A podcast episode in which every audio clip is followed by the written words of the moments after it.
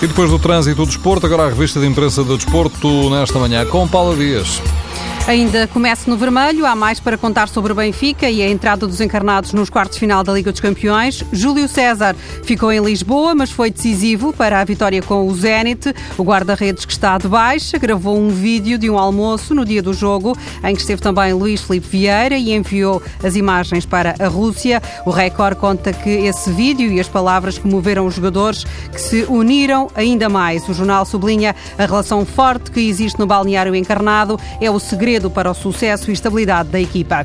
Ainda o Benfica, Rui Vitória está na capa da bola, que escreve a vitória de Vitória, que construiu uma equipa com paciência, talento e ambição. O jornal O Jogo afirma que Vitória varreu vários recordes, entre eles é o treinador do Benfica com mais jogos ganhos numa edição da Champions, 5, e conseguiu também igualar a melhor série de triunfos consecutivos, 10 vitórias em jogos fora de casa. Agora, a verde, Brian Ruiz. O jornal O Jogo revela que uh, o defesa defesa.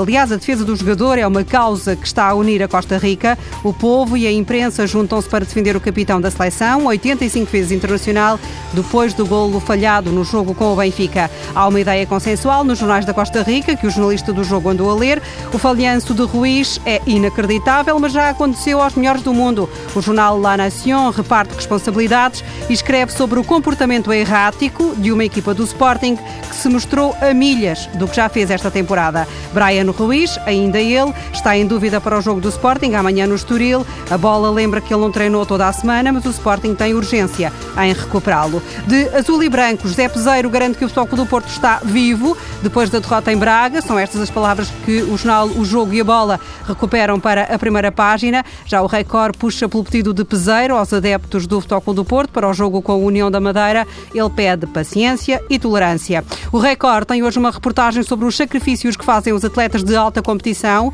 chama-lhe os campeões da dor, aguentam o sofrimento, agravam lesões e arriscam a integridade física e muitos ficam com mazelas para a vida. Questiona ao jornalista qual o preço que estes atletas pagam pela vitória. Há vários testemunhos, entre eles os de Paulo Futre. O antigo jogador recorda que em 1987, nas meias finais da Liga dos Campeões, em três dias, levou sete infiltrações de cortisona para estar num jogo. Duas linhas ainda, está na última página da bola. O jornal britânico The Telegraph coloca o Estádio da Luz em 13º lugar numa lista de 20 estádios, os melhores da Europa. E Pelé vai leiloar 2 mil objetos de carreira, medalhas dos mundiais, camisolas, bolas, pares de botas. O leilão vai acontecer entre 7 e 9 de junho em Londres. Paula Dias.